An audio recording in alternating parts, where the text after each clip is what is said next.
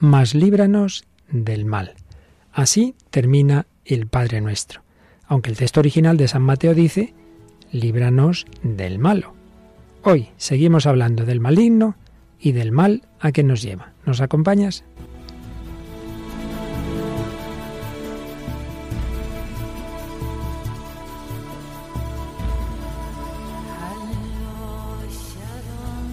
El hombre de hoy y Dios, con el padre Luis Fernando de Prada.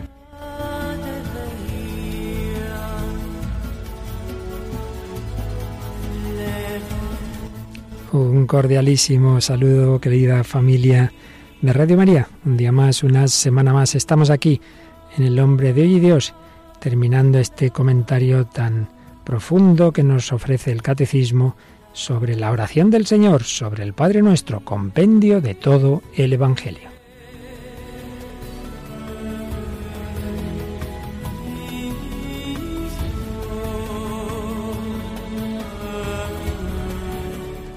Y de nuevo nos acompaña Mónica del Álamo. ¿Qué tal, Mónica? Hola, padre. Muy bien. Bueno, dispuesta a afrontar esta petición, esta petición fuertecilla, líbranos del mal, líbranos del maligno. Sí, claro, ahí estamos. Bueno, y como siempre, saludamos a todos los que nos han ido mandando correos. Ha habido una persona que nos hizo una sugerencia sobre una película de cine, muchas peticiones, oraciones y luego tú qué saludos has seleccionado, Mónica. Pues hemos seleccionado los de Argelis Rufino, que pide al Señor que no olvide a sus familiares. Siempre que hablamos del mal, pues suben las peticiones también. Y Juan Manuel Arias, de Recuerda lo importante de la misericordia de Dios. Y Emilia Silva pide que Dios nos libre del mal. Y en general agradecemos a todos los comentarios, como siempre. Pues vamos a hablar, claro que sí, de esa misericordia de Dios, la única salvación frente al mal, frente al maligno. Líbranos del mal, líbranos del maligno, hablaremos de esas traducciones. Y hoy va a ser un programa especial en el que vamos a traer dos obras literarias. Aprovechamos que aquí Mónica del Álamo es una humanista que sabe mucho de literatura. ¿Y qué obras nos traes, Mónica? Pues traemos Doctor Faustus de Marlowe y eh, Don Juan Tenorio de José Cerrilla. Y ya que traemos a estos dos personajes literarios, aunque con al menos uno de ellos con un fundamento histórico, pues esos serán nuestros testimonios de hoy en realidad. Pero también hay una famosísima obra inglesa que se hizo más famosa al ser llevada al cine, que va a ser nuestra película de hoy, una película que en realidad tuvo tres, tres partes, pero que responden a la misma obra, El Señor de los Anillos. Sí, esa obra de Tolkien tan famosa y conocida. Y veremos cómo ahí tiene mucho que ver todo el tema del mal, del bien. Bueno, pues todo esto, música y por supuesto eh, las enseñanzas del catecismo, el comentario de Benedicto XVI también en su libro Jesús de Nazaret, al Padre Nuestro, todo ello nos ayudará sin duda para conocer mejor la enseñanza del Señor.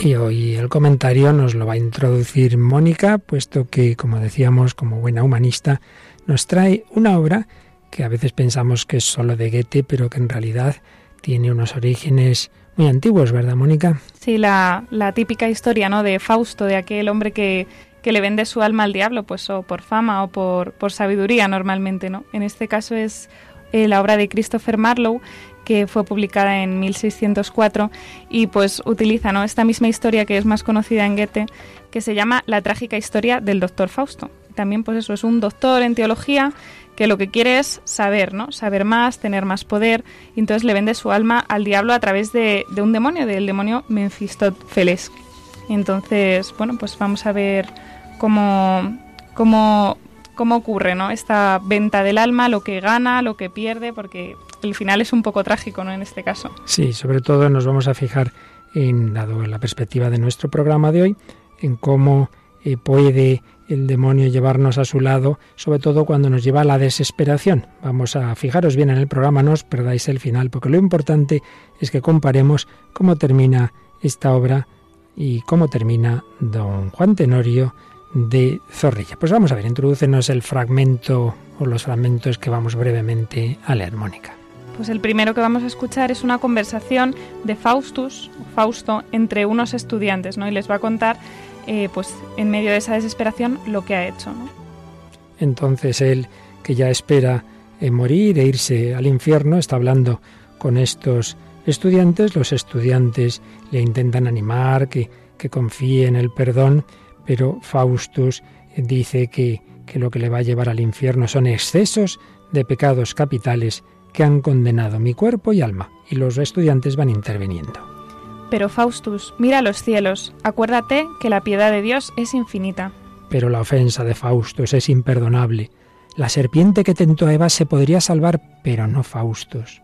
Oh señores, escuchadme con paciencia y no tembléis con mis palabras, aunque mi corazón jadee y tiemble pensando que he sido estudiante aquí estos treinta años, Ojalá nunca hubiera visto Wittenberg, ojalá nunca hubiera abierto libro alguno.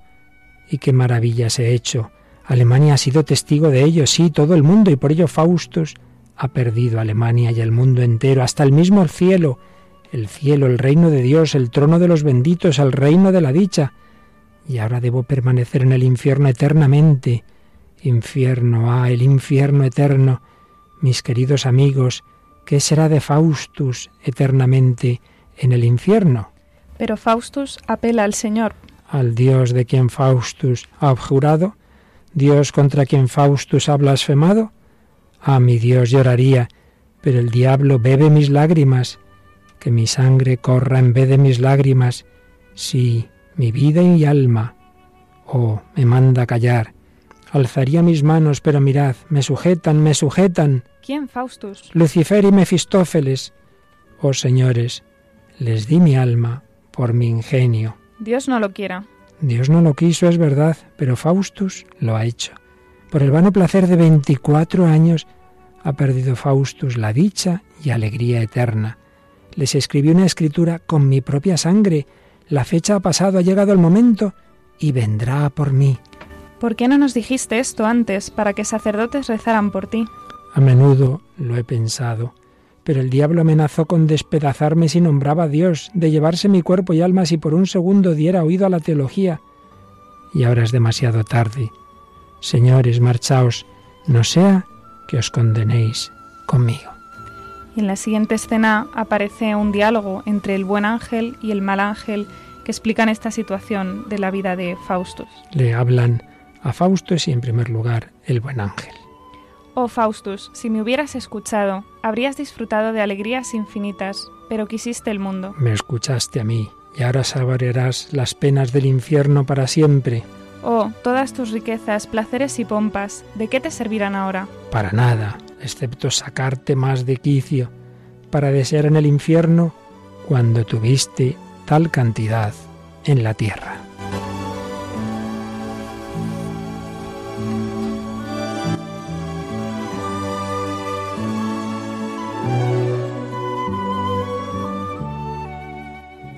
A continuación escuchamos un monólogo de Faustus que se lamenta por esta situación que ocurre en su alma. El reloj da las once campanadas. Oh Faustus, ahora tienes apenas una hora de vida y serás maldecido para la eternidad. Quedaos quietas esferas celestiales, siempre en movimiento, que el tiempo pare y no llegue nunca a la medianoche. Bello ojo de la naturaleza, alzaos, alzaos de nuevo y haced día perpetuo o que esta hora dure un año, un mes, una semana, un día natural, para que Faustus se arrepienta y salve su alma. Las estrellas se mueven aún, el tiempo pasa, el reloj sonará, el diablo vendrá y Faustus se condenará. Oh, saltaré al cielo, ¿quién me sujeta? Mira, mira cómo corre la sangre de Jesucristo en el firmamento. Una gota salvaría mi alma. Oh mi Jesús, Ah, no me arranques el corazón por nombrar a Jesús, aún así le llamaré Lucifer, déjame ir. El reloj suena. Y entonces Fausto ya desesperado dice, malditos sean los padres que me engendraron. No, Faustus, maldito seas tú, maldito sea Lucifer que te ha privado de las dichas del cielo. El reloj da las doce campanadas. Y Faustus añade, ya suena, ya suena. Ahora cuerpo, conviértete en aire, o Lucifer te llevará presto al infierno. O alma, conviértete en gotitas de agua para caer al océano y nunca ser encontrados. Y en la escena final el coro proclama, Cortada está la rama que pudo haber crecido recta, y quemada está la rama del laurel de Apolo, que una vez creció en este hombre docto. Aquí termina Faustus, contemplad su caída infernal, cuya fortuna endemoniada puede exhortar a los sabios a que solamente se asombren ante lo ilícito, cuyas profundidades atraen a los mayores ingenios a practicar más de lo que permite el poder celestial.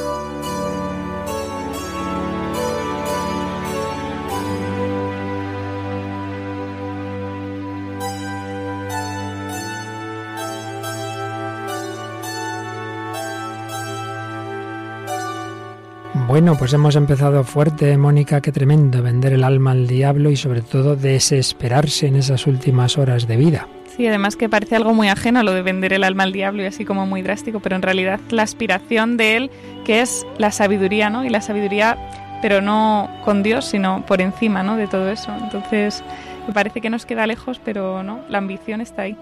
Es en definitiva la esencia del pecado original, seréis como Dios, pretender ser uno el que sabe más, pretender ser uno el que dice lo que es bueno y lo que es malo, eso es comer del árbol de la ciencia del bien y del mal. Estamos en esa batalla, lo hemos ido viendo estos días pasados, por eso rezamos el Padre Nuestro a pedir la gracia para, para vencer en esa batalla con la gracia de Cristo. Él venció a Satanás, que ya dijimos que no es una abstracción, que no es un mito, que es un ser personal, Satanás y sus diablos, y cómo Jesús lo venció en el desierto para darnos la gracia de vencerlo también nosotros. Y por supuesto, toda esta lucha entre el bien y el mal de una forma o de otra está presente en infinidad de obras, pero ante todo tenemos que ser conscientes, como digo, de que es la gran lucha del cristiano. Y por eso en el Padre Nuestro pues aparece como última petición. Esa petición que si cogéis los dos evangelios donde aparece el Padre Nuestro, en Lucas, Lucas 11, del 2 al 4, no aparece eh, esta última. Viene santificado sea tu nombre, venga tu reino, danos cada día nuestro pan cotidiano, perdónanos nuestros pecados, pues perdonamos a los que nos debe, a todo el que nos debe, y no nos metas en tentación. Pero en Mateo está más detallado, sí que dice, danos hoy nuestro pan cotidiano, perdónanos nuestras deudas, como también nosotros hemos perdonado a nuestros deudores, y no nos metas en tentación, antes bien líbranos del malo. Estoy cogiendo la traducción del padre Manuel Iglesias, un gran conocedor del griego bíblico. Líbranos del malo, que es también como aparece en la versión tradicional latina, sed líbranos a malo. Sin embargo, sabéis que el que hemos aprendido, el que rezamos en la liturgia es líbranos del mal. No es que sea para nada una traducción, eh, digamos, falsa o contrapuesta, sino que, como veremos enseguida, como nos explica el catecismo y, y nos explicaba en su momento Benedicto XVI, pues ahí está todo unido, el malo, el maligno y los males a los que nos lleva. Por eso vamos a ver la explicación en primer lugar del Catecismo 2850. La última petición a nuestro Padre está también contenida en la oración de Jesús. No te pido que los retires del mundo, sino que los guardes del maligno. Esta es una petición de Jesús en la última cena, en lo que llamamos la oración sacerdotal. No sé si habíamos caído en la cuenta de que lo que pedimos en el Padre Nuestro lo ha pedido el Señor al Padre. Y no te pido que los retires del mundo, sino que los guardes del maligno. Los guardes del maligno, líbranos del malo, del maligno. Pero vamos a, a ver cómo el número siguiente del Catecismo, el 2851, nos lo detalla ya si nos estamos refiriendo al mal en general o a alguna persona. En esta petición, el mal no es una abstracción, sino que designa una persona, Satanás, el maligno, el ángel que se opone a Dios, el diablo, Diábolos es aquel que se atraviesa en el designio de Dios y su obra de salvación cumplida en Cristo. El mal no es una abstracción, sino que designa una persona. Y aquí vienen diversos nombres, Satanás, el maligno, el ángel que se opone a Dios, el diablo, en griego diabolos, es decir, aquel que se atraviesa en el designio de Dios y su obra de salvación cumplida en Cristo. También el número siguiente, el 2852, va a recoger otras citas bíblicas sobre el demonio, homicida desde el principio, mentiroso, padre de la mentira, Satanás el seductor del mundo entero, es aquel por medio del cual el pecado y la muerte entraron en el mundo y por cuya definitiva derrota toda la creación entera será liberada del pecado y de la muerte. Por tanto, en primer lugar, en efecto, estamos pidiendo ser librados de Satanás, del maligno, de un ser personal. Y en este sentido, la traducción más correcta sería líbranos del maligno, líbranos del malo. Pero vamos a saltar al 2854 que nos dice lo siguiente. Al pedir ser liberados del maligno, oramos igualmente para ser liberados de todos los males, presentes, pasados y futuros, de los que Él es autor o instigador. En esta última petición, la Iglesia presenta al Padre todas las desdichas del mundo. Con la liberación de todos los males que abruman a la humanidad, implora el don precioso de la paz, y la gracia de la espera perseverante en el retorno de Cristo. Por tanto, como Satanás ha tentado al hombre ya desde el pecado original y los males reales, el mal verdadero ha entrado en el mundo como consecuencia de esa instigación, pues ya la petición no traduce mal si ponemos en general líbranos del mal, porque es el mal que viene también como consecuencia de, de esa tentación. Y desde luego así lo explicaba Benedicto XVI en su libro, Jesús de Nazaret, cuyo comentario al Padre Nuestro estamos usando también en, estas, en, estas, en estos programas. Dice ahí Benedicto XVI como eh, si en la anterior petición no nos dejes caer en la tentación, hay eh, una petición en negativo, digamos, no nos dejes, no dar al maligno más fuerza de lo soportable, en esta otra nos presentamos al Padre con la esperanza fundamental de nuestra fe, sálvanos, redímenos, líbranos. Y decía Benedicto XVI, en las traducciones recientes, el mal puede referirse al mal impersonal o bien al maligno. En el fondo, ambos significados son inseparables. Son inseparables, porque los males, los verdaderos males, el mal en mayúsculas, viene como consecuencia de la actuación del maligno. Y explicaba Joseph Ratzinger cómo ese dragón del que habla el Apocalipsis, capítulo 12 y 13, eh, o esa bestia que San Juan, el autor del Apocalipsis, vio salir del mal, del mar, perdón, de los oscuros abismos del mal, con los distintivos del poder romano, pues hacía alusión a ese sumo grado de un poder ilimitado y exclusivo, a la expresión del mal que amenaza con devorarnos. A esto se unía una disgregación del orden moral mediante una forma cínica de escepticismo y de racionalismo. Ante esta amenaza, el cristiano en tiempo de la persecución invoca al Señor. Pero también hoy, decía Benedicto XVI, aparecen por un lado los poderes del mercado, del tráfico de armas, de drogas, de personas. También la ideología del éxito, del bienestar que nos dice, Dios es tan solo una ficción. Solo nos hace perder tiempo y nos quita el placer de vivir. No te ocupes de él. Intenta solo disfrutar de la vida todo lo que puedas. También estas tentaciones parecen irresistibles. Pues bien, el Padre nuestro en su conjunto y esta petición en concreto nos quieren decir, cuando hayas perdido a Dios, te habrás perdido a ti mismo. Menuda frase tan bella, Mónica, de Benedicto XVI, cuando hayas perdido a Dios, te habrás perdido a ti mismo, entonces serás tan solo un producto casual de la evolución. Entonces habrá triunfado realmente el dragón. Pero mientras éste no te pueda arrancar a Dios, a pesar de todas las desventuras que te amenazan, permanecerás aún íntimamente sano. Es pues correcto que la traducción diga líbranos del mal. Los males pueden ser necesarios para nuestra purificación, pero el mal destruye. Fíjate este matiz. Los males pueden ser necesarios para nuestra purificación, un dolor, una enfermedad, un problema, te pueden venir bien, pero el mal, el mal destruye, es decir, lo que realmente viene directamente del maligno, el pecado, el mal destruye. Sí, la verdad, da mucho que pensar, sobre todo porque te coloca en el verdadero sentido del mal, que es decirle que no a Dios, ¿no? Cuando te pierdes a ti mismo, lo que decías antes, ¿no? Estás, cuando pierdes a Dios te estás perdiendo a ti mismo. Por eso, añadía Benedicto XVI, pedimos desde lo más hondo que no se nos arranque la fe que nos permite ver a Dios, que nos une a Cristo.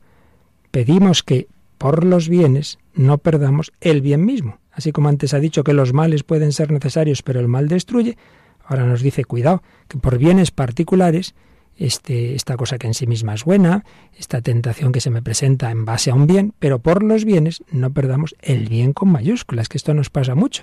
Por algo que en sí mismo el dinero no es que sea malo, pero si por la codicia yo me, me realmente me drogo, por así decir, y porque ya no veo otra cosa más que el dinero, soy capaz de robar, soy capaz hasta de matar, entonces algo que en sí mismo puede ser bueno, se ha convertido para mí en algo malo. Pedimos pues esta protección del Señor frente al mal. Pero la tentación está ahí, Mónica, siempre estamos en medio de estas luchas, de estas batallas, a veces puede llegar al extremo que con el que hemos comenzado el programa de vender el alma al diablo, pero no suele ser para tanto. El mal muchas veces se insinúa pues a través de personas humanas que nos hacemos daños unos a otros y ahí en este sentido nos traes también hoy una canción, ¿verdad? Sí, es una canción muy conocida, la de Aprendiz de Malú, y que es muy conocida también porque es la que le llevó a la fama. A Malú también, como últimamente los, los cantantes que estamos eligiendo, pues casi no hace falta presentarla, ¿no? Pero bueno, es cantante y, e intérprete española y bueno, y con este disco, con el de Aprendiz, fue con el que así llegó a ser más conocida. Y esta canción pues trata de, de una relación muy dolorosa, ¿no? Una relación que el mal de, sobre todo de, de, él parece, ¿no? Es lo que envenena la relación y lo que acaba haciendo daño a, a los dos. Pues escuchamos un poco Aprendiz de Malu.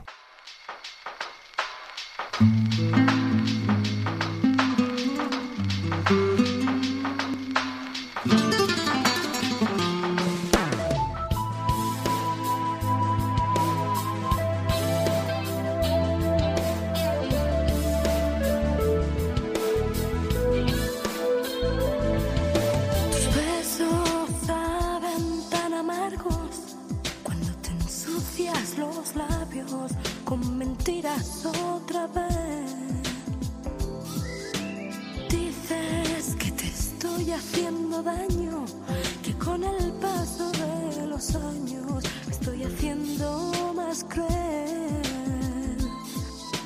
Nunca creí que te vería remendando mis heridas con girones de tu piel. De te aprendió mi corazón. De te aprendió mi corazón. No me reproches que no sepa darte amor. Me has enseñado tú.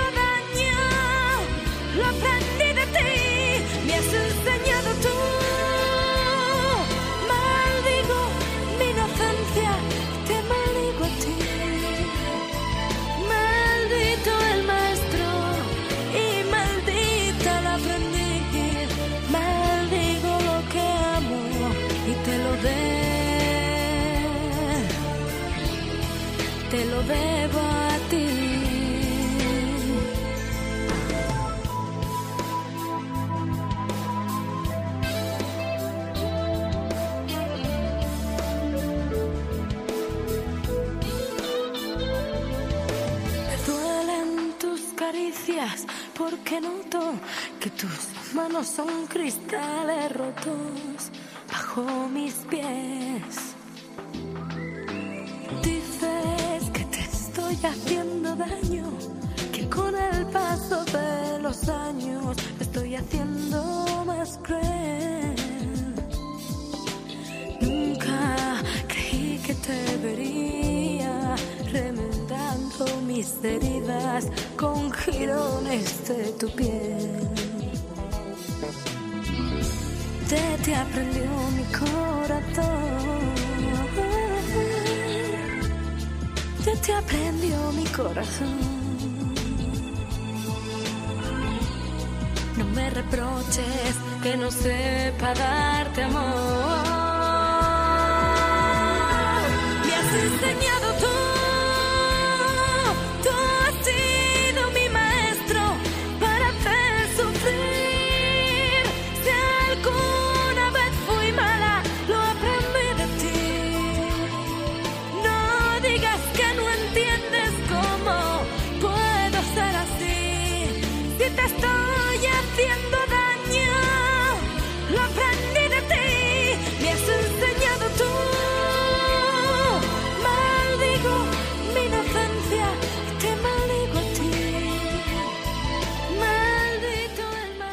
Aprendiz de Malú, aprendí de ti el mal.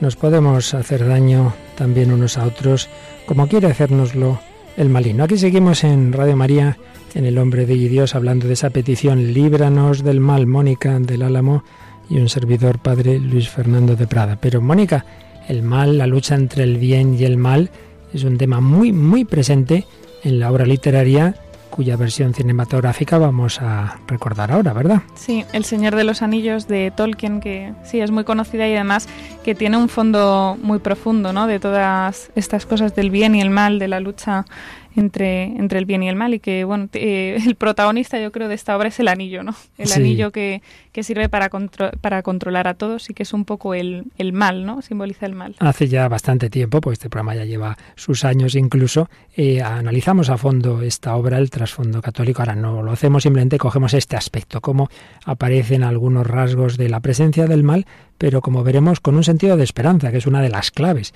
del Señor de los Anillos, dado que Tolkien, como buen católico, tenía una firme esperanza. Mm, Y estas películas eh, las, las lleva al cine Peter Jackson y, salen en 2001, 2002, 2003, las tres películas, que empieza con La Comunidad del Anillo, sigue con Las Dos Torres y acaba con El Retorno del Rey.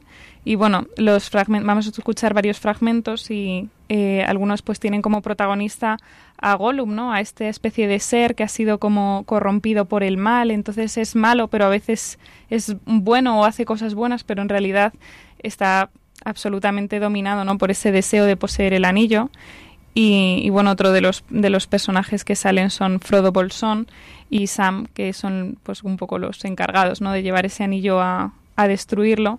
Pero ellos también ven ese comportamiento de, de Gollum y luego también aparece Gandalf, ese, ese mago, por así decirlo, que les, Mm. que les guía un poco, ¿no? Y que tiene como un conocimiento muy profundo de, de lo que es Gollum, de lo que es el anillo, de todos los personajes. Pues vamos a escuchar primero un diálogo muy interesante entre Gandalf, el mago, y, y Frodo, el, el que tiene la misión eh, principal de destruir ese anillo del mal, que se dan cuenta de que están siendo seguidos por ese misterioso personaje que podríamos de alguna manera ver en él algo así como el diablo, eh, les va siguiendo. Y bueno, escuchamos el diálogo entre Gandalf y Frodo.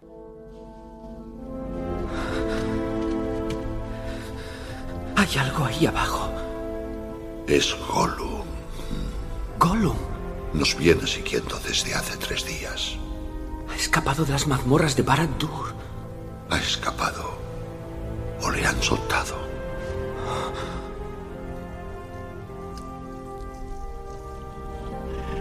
Odia y ama el anillo tanto como se odia y ama a sí mismo. Nunca se librará de esa necesidad de él. Lástima que Bilbo no le matara cuando pudo hacerlo. Lástima. La lástima fue lo que frenó la mano de Bilbo. Muchos vivos merecerían la muerte. Y algunos que mueren merecen la vida. Podrías dársela tú, Frodo. No seas ligero a la hora de adjudicar muerte o juicio. Ni los sabios pueden discernir esos extremos. El corazón me dice que Gollum tiene aún un papel que cumplir, para bien o para mal antes de que todo esto acabe.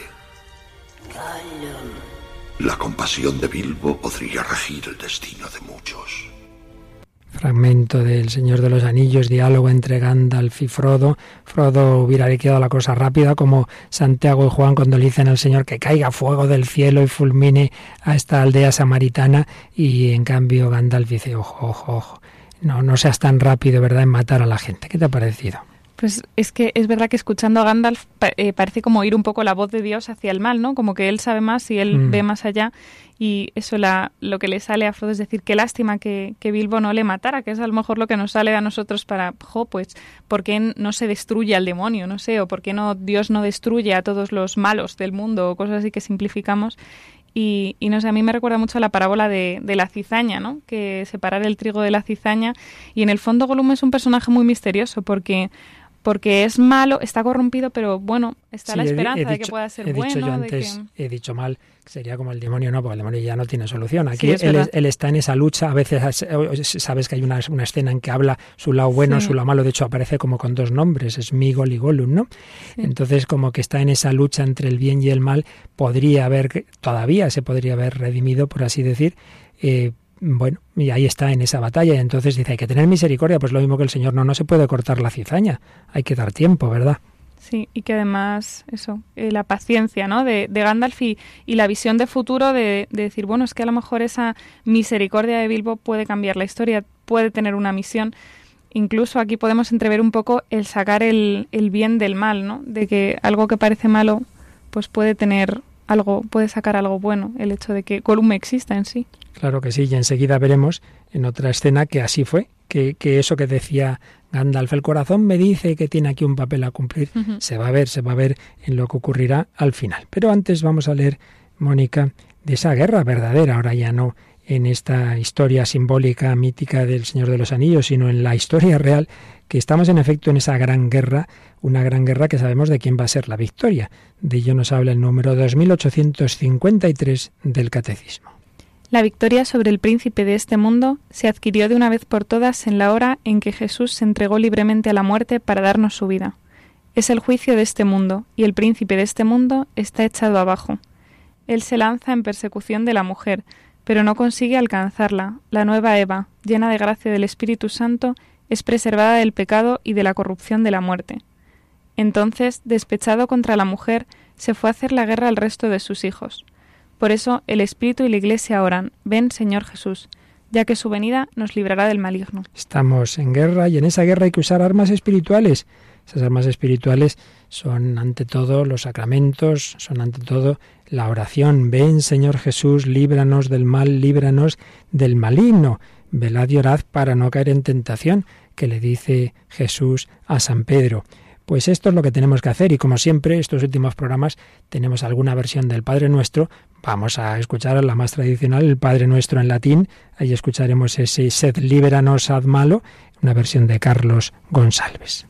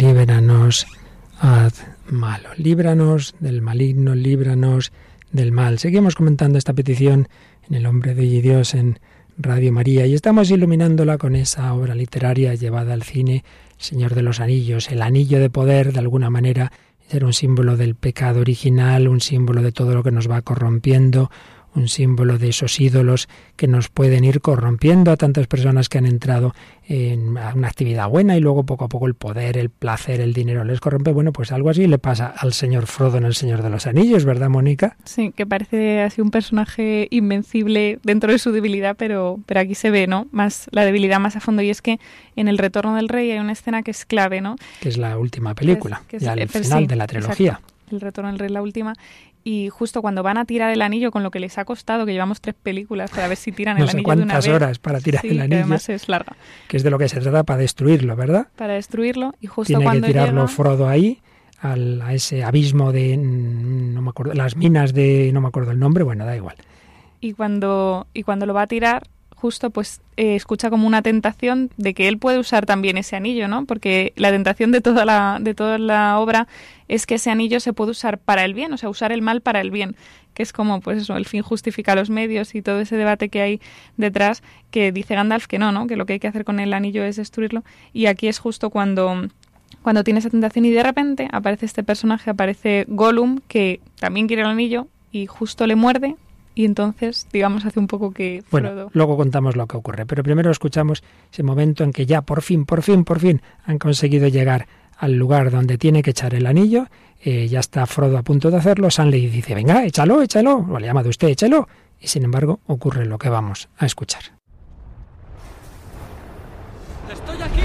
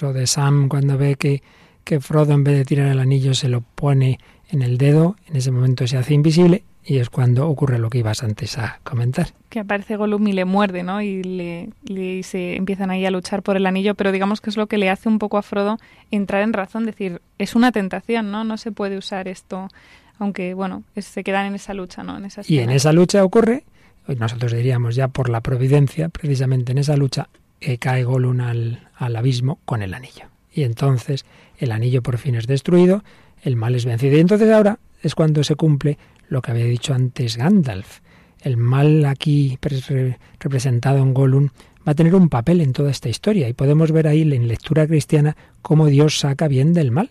Precisamente esa acción, esa tentación, digamos, de Gollum va a ser la que permita que al final eh, venza el bien, no por, por Frodo, que al final había sido corrompido, sino precisamente por esa actuación misteriosa de este personaje. Por ello, la clave está en que hagamos el bien, en que lo que a nosotros se nos encomienda lo hagamos, que luchemos contra la tentación, que no juguemos con el pecado, con la tentación, que no juguemos como antes decías a eso, el fin justifica los medios, voy a hacer el mal para conseguir el bien, ese tipo de planteamientos al final siempre nos hacen daño. Entonces vamos ahora a escuchar eh, del diálogo anterior, eh, volvemos al inicio, entre Gandalf y Frodo, había separado yo la reflexión última que hace Gandalf, que la podemos entender mejor después de saber cómo termina esa historia que acabamos ahora de escuchar.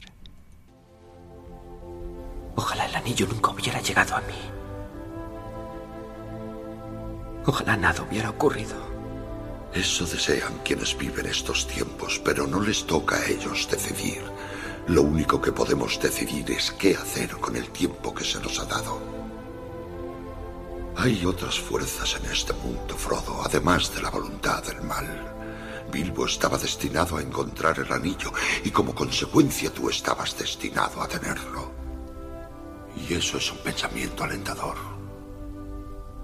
Cada uno tiene un papel en esta gran historia. Entonces muchas veces decimos, uy, ¿por qué me toca a mí esto? Ojalá no me hubiera pasado esto a mí, ojalá yo no tuviera esta vocación, ojalá el, anillo no hubiera llegado a mis manos.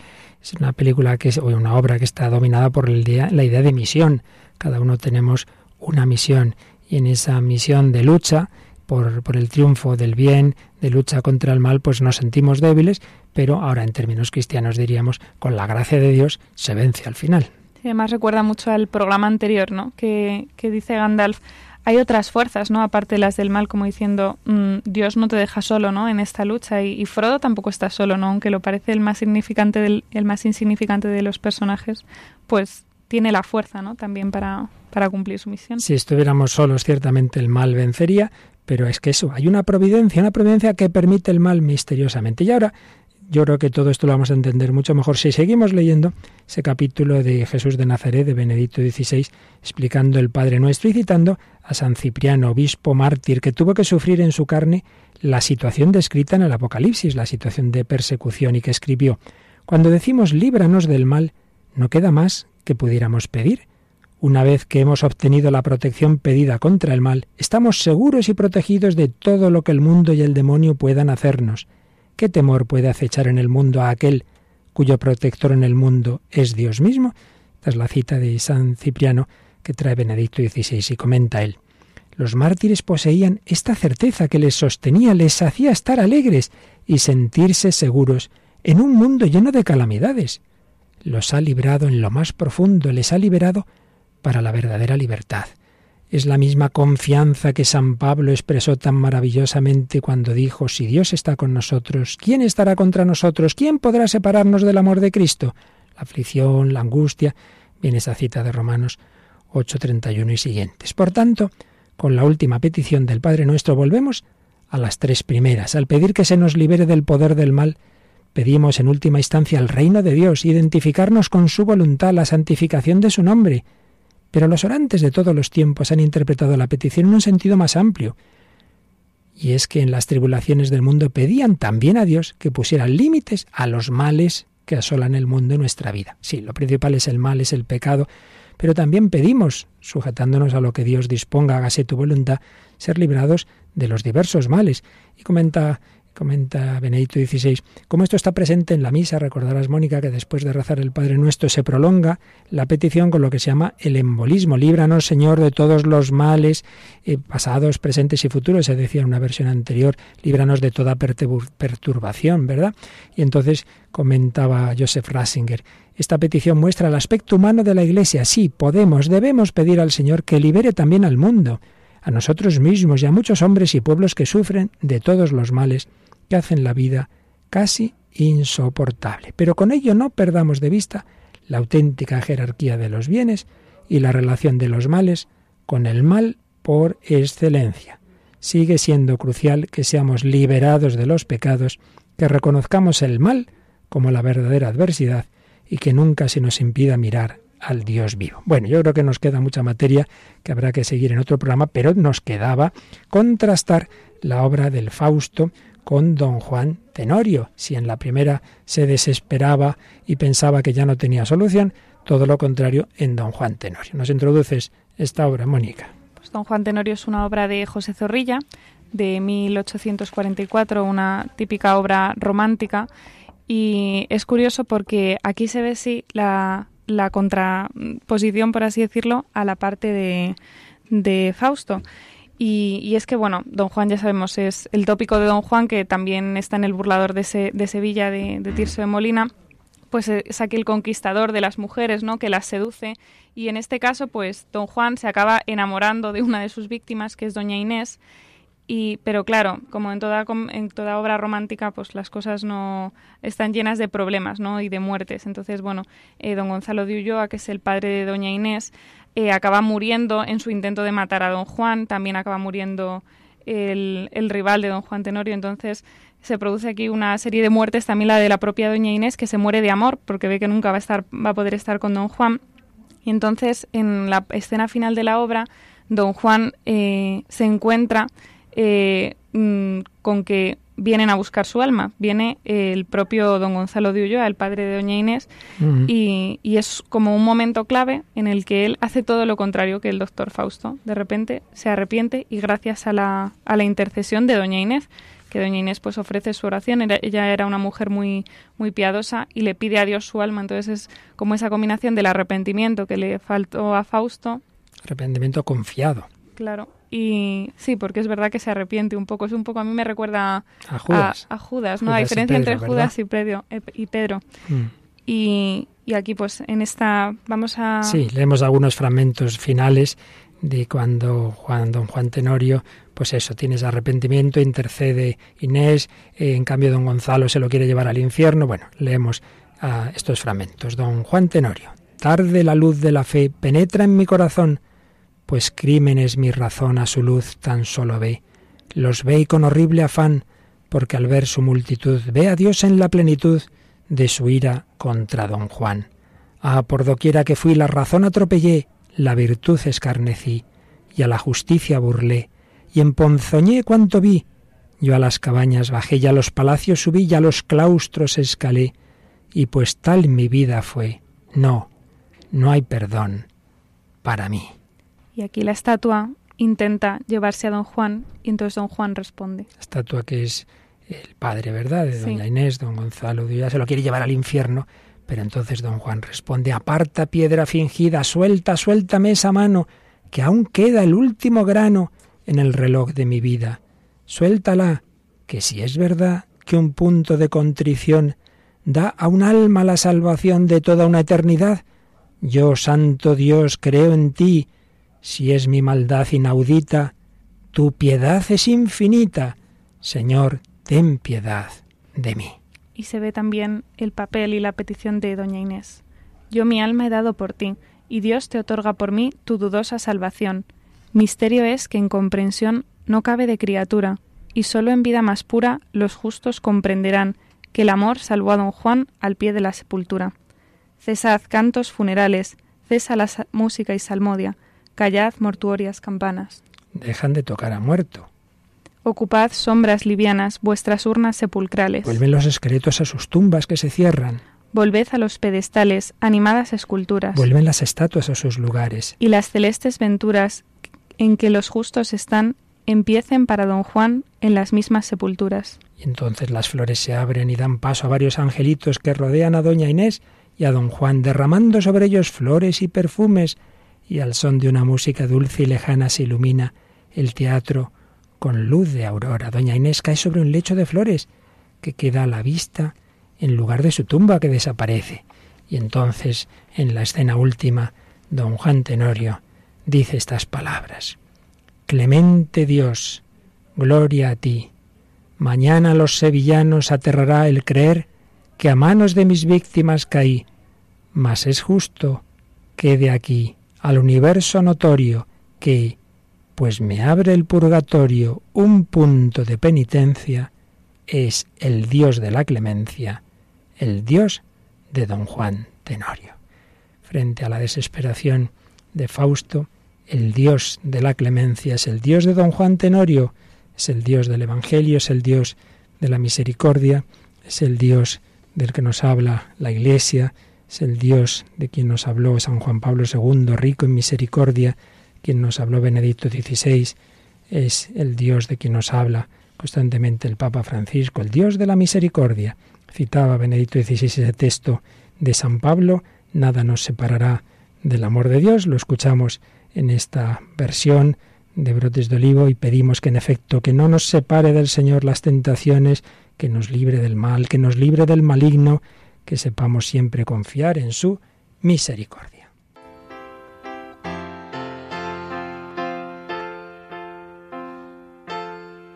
¿Quién nos separará del amor de Dios?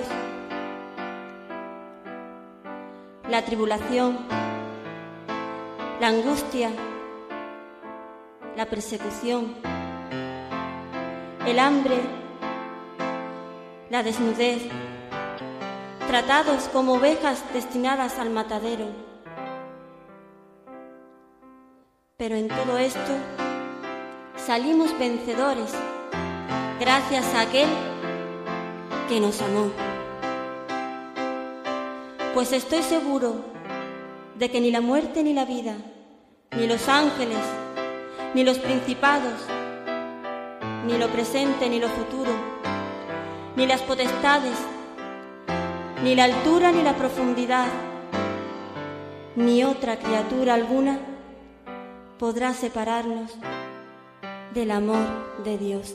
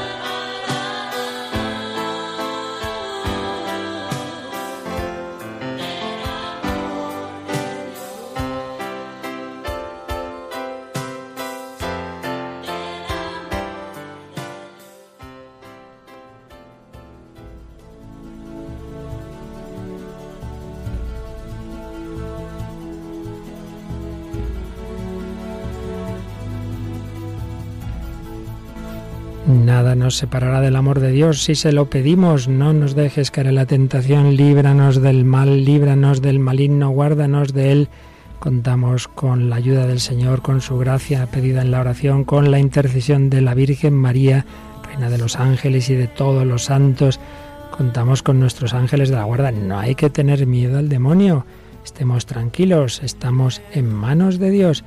Esto es lo que nos enseña el Padre nuestro. Vivamos confiados como hijos de Dios en sus manos. Yo creo que todavía tendremos que dar algún repasito más, profundizar un poco más en estas últimas peticiones, en esta maravillosa oración. Ya lo seguiremos haciendo, pero hoy ya terminamos. Como siempre se nos ha ido volando el programa y le agradecemos mucho a Mónica del Álamo con su sabiduría literaria. Nos ha hecho disfrutar con tres obras, Don Juan Tenorio, ese Fausto, no el de Goethe, sino el de Marlowe ese autor inglés, y el más conocido también autor inglés Tolkien con El Señor de los Anillos. Como siempre, podéis poneros en contacto con nosotros.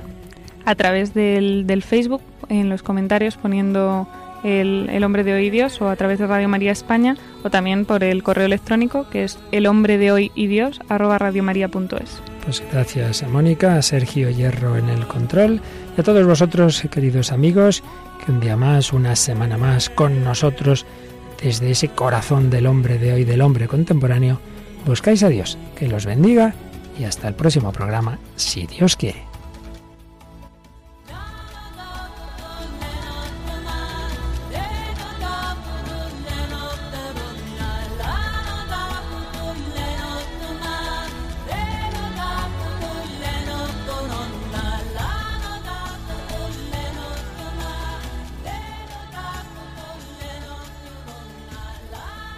Así concluye El hombre de hoy y Dios, un programa dirigido en Radio María por el Padre Luis Fernando de Prada.